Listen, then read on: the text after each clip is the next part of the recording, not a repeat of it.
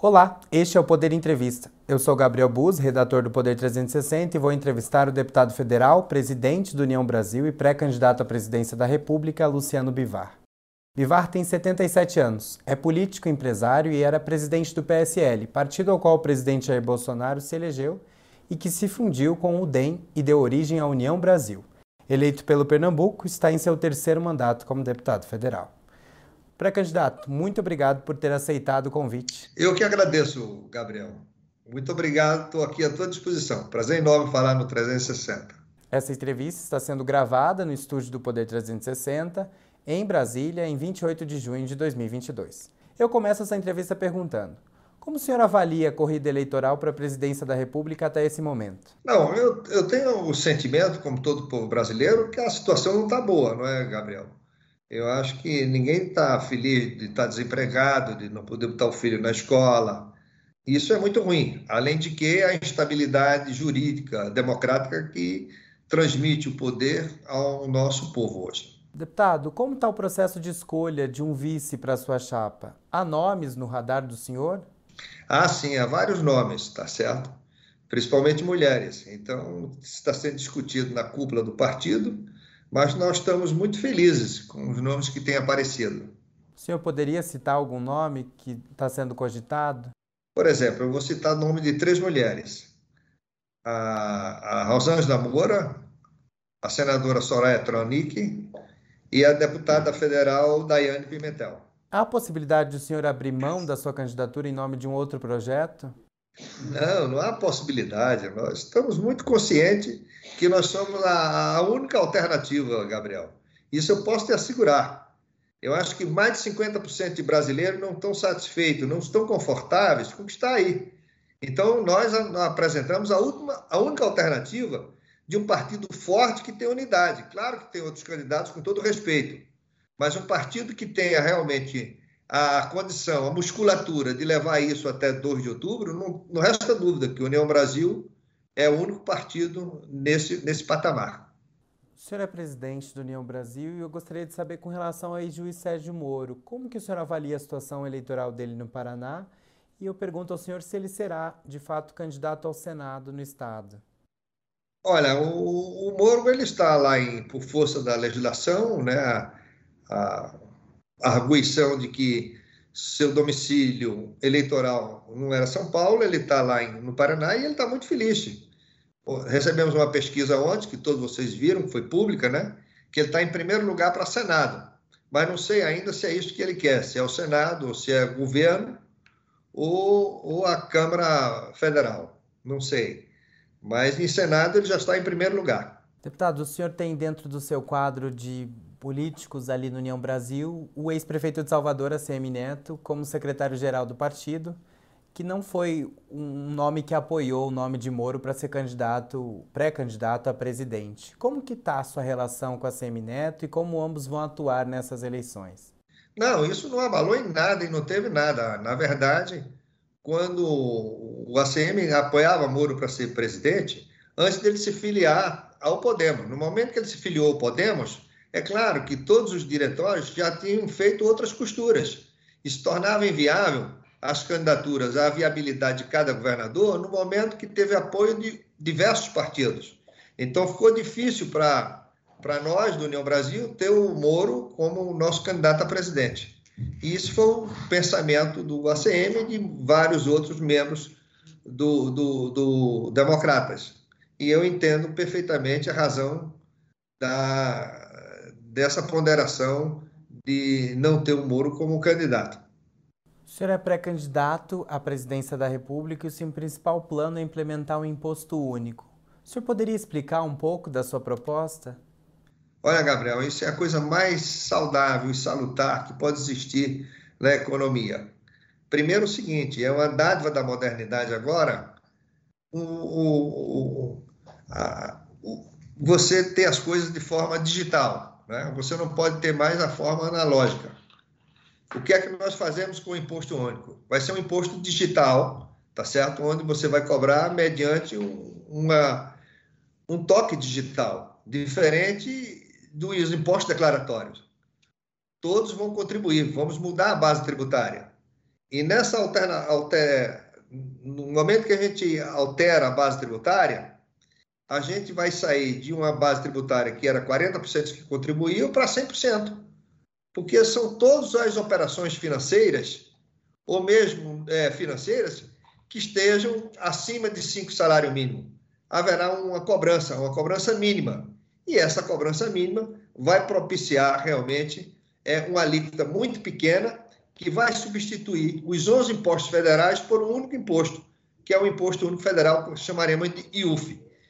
Embora seja único, mas a gente excetua daí o Imposto sobre Rendas, que é uma legislação especial. Então, tiramos dos impostos federais apenas o Imposto sobre Rendas.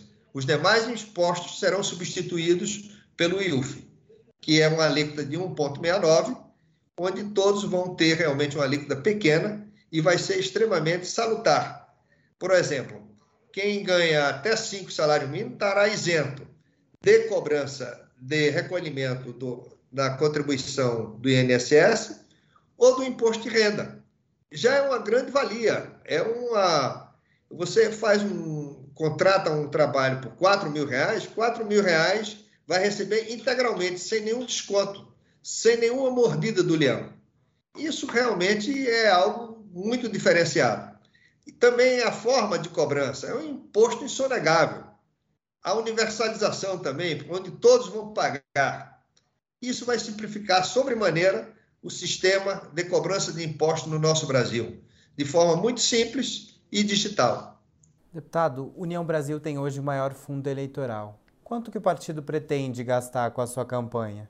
Olha, na verdade, nós temos muitos candidatos. É natural, quando você tem um maior fundo eleitoral, você atrai para si vários candidatos. Né? Para você ter uma ideia, dados do, do TSE, o número de candidatos que tem hoje o Brasil, se você dividisse todo o fundo eleitoral global, os 4 bilhões e 900 milhões, daria 10 mil reais para cada um, 10 mil e pouco. Então, no União Brasil, temos uma quantidade muito grande de candidatos. E isso realmente, dividido, isso vai ser realmente uma contribuição boa mas também não é nada exagerado. Quantos congressistas o senhor espera que o partido eleja em 2022? As, as, as perspectivas para 22 é que nós elegeremos pelo menos, é, no, no pior quadro, 60 deputados federais, nove senadores e sete governadores. Isso é no pior quadro, tá certo? Num quadro que não seja pessimista, chegaremos a 70 deputados federais. Deputado, o senhor mencionou a questão dos governadores e eu gostaria de saber quais os planos do União Brasil nos estados. Olha, primeiro o seguinte, eu acho que com a força que tem a União Brasil, com a bancada que ele formará, os estados terão muita força, porque terá uma representação muito grande no Congresso Nacional. Então, os governadores eleitos saberão contar exatamente com sua bancada para angariar cada vez mais recursos para suas regiões e seus estados. Isso vai ser muito bom para os governos, não só do União Brasil, mas todos aqueles que a gente entender que merecem ser realmente contemplados com a força do União Brasil, nós emprestaremos. O que nós queremos é o desenvolvimento global do Brasil. Você me perguntou sobre o governador. Eu, como se União Brasil tendo uma presidência, esses valores serão indistintos, serão para todos. Então, União Brasil terá força para nos acobertar e criar uma governabilidade absolutamente viável e execuível nesse país. Pré-candidato, eu gostaria também de falar especificamente de São Paulo. O senhor retirou apoio ao nome de Rodrigo Garcia, mas a maioria do partido mantém esse apoio. O senhor irá punir quem for contra a determinação do partido, como no caso do vereador Milton Leite, que defende um acordo com o governador? Olha, o caso de São Paulo é um caso pontual. Não foi nós que tiramos o apoio, foi ele que saiu do nosso apoio. Foi ele que foi para o MDB. Então, é, é inverso a, a, o questionamento e a narrativa que tem na imprensa. Então, foi o, o atual governador que saiu do União Brasil. Não o União Brasil saiu do governador. Então, nós estamos agora meio, confesso, atordoados, porque a nossa situação em São Paulo está indefinida.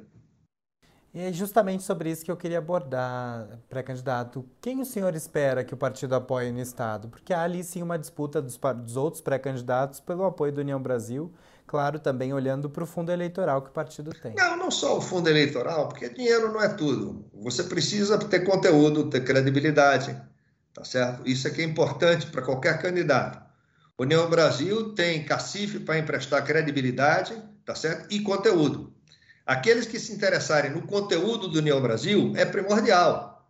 Nós vamos conversar, principalmente que seja respeitando o Estado Democrático de Direito. Isso é que pensa a União Brasil.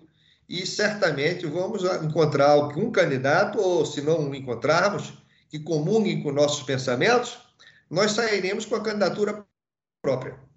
O senhor já tinha falado em entrevista recente sobre o nome de Fernando Haddad. Alguma conversa avançou a respeito disso? Não, tivemos é, pessoas comuns, tá certo? Amigas de vários candidatos a governador que estão conversando. Né? É claro que é uma bancada de 55 deputados federais, todos são amigos de todos. Então, todos levam a cúpula do partido à melhor é, coligação nós estamos analisando, a melhor que for, certamente seguiremos. Deputado, o senhor é um ex-aliado do presidente Jair Bolsonaro eu gostaria de saber qual seria o seu apoio em um eventual segundo turno entre o ex-presidente Lula e o presidente Bolsonaro, como as, como as pesquisas mostram ou apontam nesse momento atual. Ah, primeiro, Gabriel, veja bem, a, a Bolsonaro filiou-se, era filiado do PSL por um ano e pouco ou do um ano e meio, não posso precisar exatamente o tempo exato. Mas ele foi filiado do partido, foi eleito presidente pelo partido e depois ele saiu do partido, tá certo? Ele que pediu a saída dele do partido. Então hoje o União Brasil também tem pautas diferentes da que na prática foram defendidas pelo, pelo atual presidente. Então não tem por que hoje estarmos juntos quando na verdade União Brasil tem um candidato a presidente e o partido no qual ele se filiou tem ele como candidato. Então, há, há um, totalmente incompatível dois partidos com dois candidatos a presidente diferentes. Então, não tem por que ter qualquer aliança. Certo. E um eventual segundo turno entre o ex-presidente Lula e o presidente Bolsonaro, quem o senhor apoiaria? Olha, eu espero que no segundo turno, aquele que for democrático, que estiver junto conosco, estará conosco no segundo turno porque nós somos uma alternativa. Eu não quero aqui ser presunçoso, Gabriel, mas veja bem: 50% de brasileiros, desculpe eu dizer, talvez você esteja incluído nesses 50%, estão indecisos em quem vai votar. Tá certo? Então nós estamos apostando nesses indecisos, porque eu me encontro também e até o União Brasil ter seu candidato como indeciso. Hoje não sou mais indeciso, porque o União Brasil tem um candidato. Nós temos uma candidatura real. Nós temos cinco ex-ministros que estão fazendo nosso plano de governo. Ministros que foram realmente testados. São, são, são, são é, o ministro da Educação, o ministro da Saúde, o ministro da Previdência, ah, da, da Justiça, o ministro de Minas e Energia, o secretário-geral da Receita Federal. Então, são, são pessoas valorosas estão contribuindo. A gente tem um conteúdo, tem um projeto e tem também a nova forma de você cobrar impostos, que é através do imposto único. Isso vai ser muito saudável, vai diminuir a desigualdade social. Imagina você, Gabriel, alguém que, como eu falei há pouco, que ganha até 6 mil reais ou 5 salário mínimo, está isento de qualquer cobrança, de qualquer desconto na sua, na, no, no seu contra-cheque. Agora, não estamos vendendo ilusão. Isso tudo é feito dentro da ciência econômica, do estudo, do histórico econômico que tem no nosso país, e essa base tributária foi feita com economistas que têm a maior responsabilidade. Não estamos aqui dizendo, ah, vamos prometer isso, prometer aquilo, sem dar, não. Isso é científico. E isso nós faremos. Pode apostar. Seremos, faremos uma reforma tributária já no primeiro ano do governo. Certo. Pré-candidato, como que o senhor avalia os ataques do presidente Jair Bolsonaro ao Tribunal Superior Eleitoral e às urnas eletrônicas? Olha, eu acho que tudo que você agride é, as instituições desse país é nefasto. Né? Se as instituições funcionam dessa ou daquela forma, é outro problema. Mas você agredir as pessoas como instituição é muito ruim. Então, eu me sinto muito preocupado essas fustigações à democracia não leva para nós nenhuma segurança jurídica e só faz afastar a gente do resto do mundo. O senhor é proprietário de uma offshore nas Ilhas Virgens Britânicas, revelada aqui pelo Poder 360 na série de reportagens do Pandora Papers, do Consórcio Internacional de Jornalistas Investigativos. O senhor ainda mantém essa conta e qual seria o motivo de ter dinheiro em um paraíso fiscal, pré-candidato? Olha, essa questão do, do. Quando seu dinheiro é tributado, a legislação brasileira te permite colocar teu dinheiro em rendimento em qualquer país do mundo, tá certo? Isso é absolutamente normal. É, os ingleses formaram as Ilhas Virgens Britânicas justamente para diminuir os impostos. Então você vê onde é que tem. O capital não tem pátria, Gabriel. Tá certo? Então, isso é absolutamente natural. Então, não vejo por que, se você modifica a legislação, se é crime, tudo bem. Se não é crime, você investe onde tem retorno. Tá certo? Agora, se você, como brasileiro, e eu, como presidente da República, eu jamais poderei ter uma conta num paraíso fiscal, porque isso é um contrassenso à liturgia do cargo. Jamais terei. Agora, pré-candidato, a gente vai fazer um jogo rápido. Eu vou falar sobre alguns temas e o senhor vai responder brevemente qual a sua percepção sobre esse assunto, se o senhor é a favor ou contra. Minha primeira pergunta é se o senhor é a favor ou contra uma flexibilização na lei que permite o aborto. Hoje, o aborto já é permitido apenas nas seguintes condições: quando a gravidez é resultado de estupro, oferece risco à vida da mulher e em casos de anencefalia do feto, ou seja, quando há malformação de seu cérebro. Não, eu acho que você, como presidente das suas convicções pessoais, não tem que falar que isso é um tema do Congresso Nacional. Se houver alguma demanda no Congresso Nacional para alterar a lei do aborto, aí sim, o União Brasil vai tomar uma decisão. Mas não é o caso agora. As minhas convicções pessoais, elas, como disse, são pessoais. Eu não posso, eu, como presidente, dizer, não, eu, eu não vou me vacinar, eu vou ser a favor da lei do aborto, eu vou ser a favor da eutanásia. Isso são decisões do Congresso Nacional.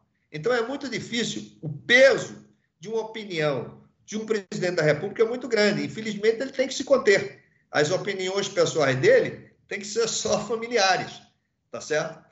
Mas públicas é muito delicado. E é um tema que diz respeito ao Congresso Nacional. O senhor é a favor ou contra a legalização do uso recreativo da maconha, como está ocorrendo em vários países da Europa e também em vários estados dos Estados Unidos? Olha, o uso medicinal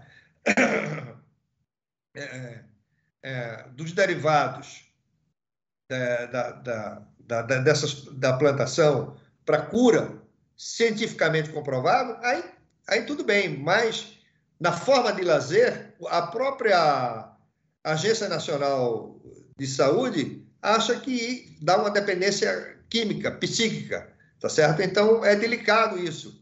Então eu, meu sentimento é muito através da ciência. Se a ciência brasileira diz isso, eu acho que a gente tem que ponderar e tem que aceitar. Se ela diz o contrário, vamos discutir isso no Congresso Nacional.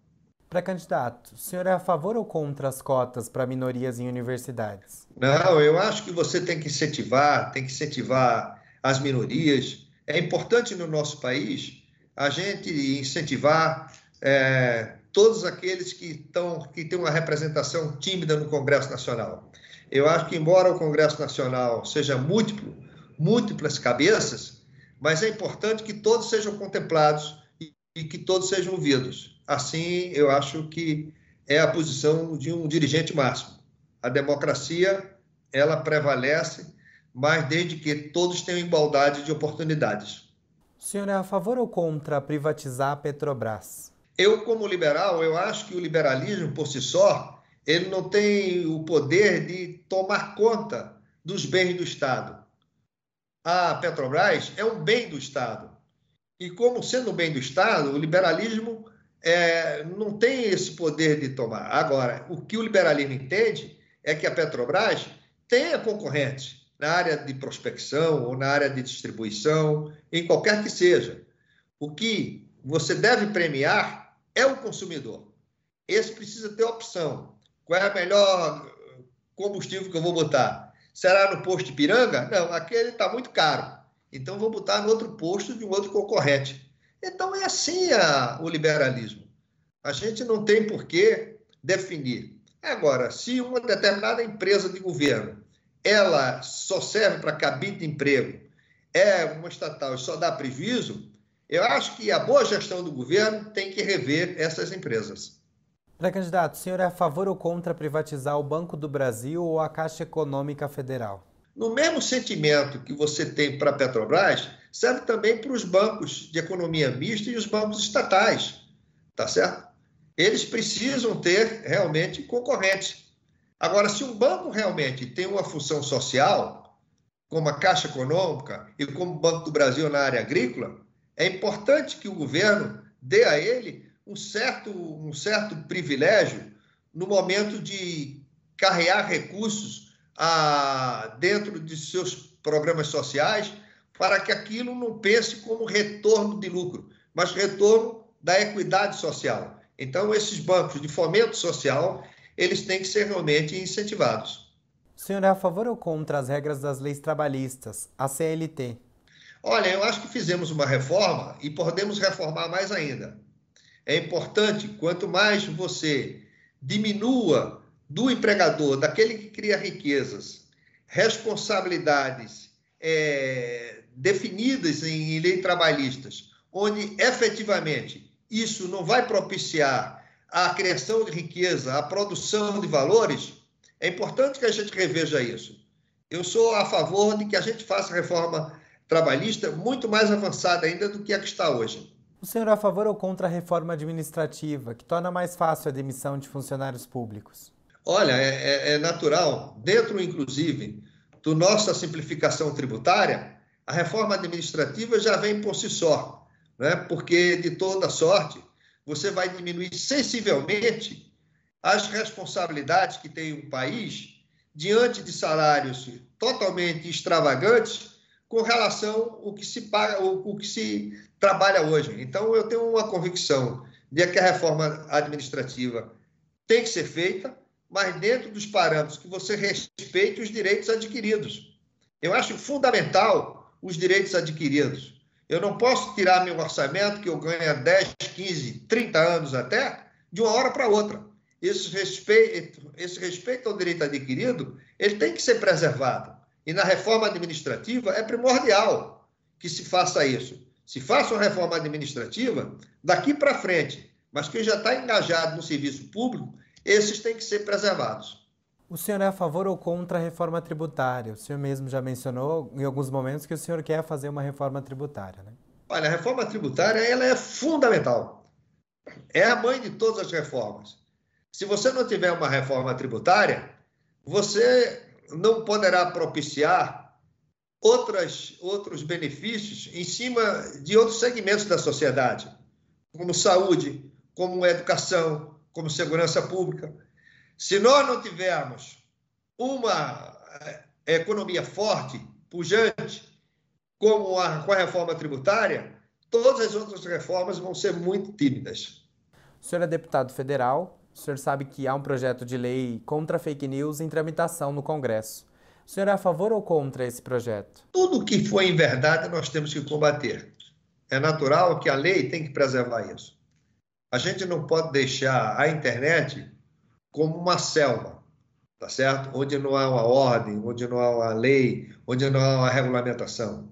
É preciso que a gente regulamente isso para que a pessoa anonimamente não agrida as pessoas, não vem aqui agredir o Poder 360, agredir, agredir aqui o Gabriel Goss, de graça, tá certo? Então, eu acho que isso tem que ter uma responsabilidade. Agora, deputado, na sua avaliação, o que precisa ser alterado na segurança pública? O senhor é a favor do chamado excludente de ilicitude? É, eu acho que a segurança pública, eu não vi o final da pergunta, mas o, o Moro tem me mandado bastante informações sobre a segurança pública e eu acho que uma coisa importante, tá certo, é a gente cadastrar e ter realmente essa quantidade sem número de inquéritos hoje que não chega ao fim, que não se conclui, porque você não sabe nem quem é o autor. A questão do DNA, tá certo? Isso tem que ser, a população carcerária toda tem que submeter a ser realmente é, doar alguma coisa para que a gente possa ter esse registro. A segurança pública é fundamental como um princípio até social para a gente ter uma segurança no país e ir e vir. Eu, temos que ter realmente uma legislação forte, agora uma legislação eficaz. Isso é importante. Os direitos humanos, temos consciência do respeito e que tem que ser preservado. Mas temos que ter realmente uma legislação que imponha realmente respeito para que o cidadão, para que ele possa ser livre, ele também respeite o direito do terceiro. O senhor é a favor do chamado excludente de licitude? Não, o excludente de licitude é um, é um, é um, é um artifício, melhor dizendo, é um, é um, é um segmento muito delicado, porque você pode, em cima desse excludente de licitude, cometer crimes inimagináveis. Então, é preciso que todos tenham sua responsabilidade. Não basta ter a espada da justiça para enfiar no coração de qualquer um. É preciso que tenha balança, tenha peso e tenha consciência daquilo que está se fazendo. A espada é apenas uma forma de coação para que o direito seja exercido. Pré-candidato, sobre o meio ambiente, como promover a preservação e, ao mesmo tempo, o desenvolvimento da Amazônia? É possível? Sim, certamente. Eu acho que a gente tem um projeto que a gente vai denominar Vigia Verde, que temos que usar muita tecnologia para preservar a Amazônia. Tá? Isso é importante. Um, uma área, por exemplo, feita Javali, que tem do tamanho da, da, da Austrália, da Áustria, tá certo? tem quatro postos só de conservação. Então, é importante que toda a Amazônia ela seja monitorada e aproveitando da tecnologia para que nada escape. Isso é importante. Nossas emissões, é, eu acho que hoje só só o botão, tá certo, tem um equilíbrio de sustentabilidade, tá certo, dentro do nosso do nosso planeta. Então é preciso que a Amazônia ela não se deixe ainda mais é, ser é, ser contaminada com seus desmatamentos, com a sua instabilidade com, e comprometer nossa sustentabilidade amazônica. Então, o nosso projeto de Vigia Verde, que eu estou recebendo aqui para o nosso projeto de plano de governo, está muito bem direcionado com a preservação da Amazônia e do meio ambiente, certamente.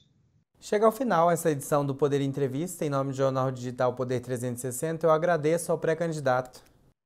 Eu que agradeço, Gabriel. Um abraço, estou sempre à sua disposição. Agradeço também a todos os web espectadores que assistiram a este programa. Essa entrevista foi gravada no estúdio do Poder 360, em Brasília, em 28 de junho de 2022. Para ficar sempre bem informado, inscreva-se no canal do Poder 360, ative as notificações e não perca nenhuma informação relevante. Muito obrigado e até a próxima!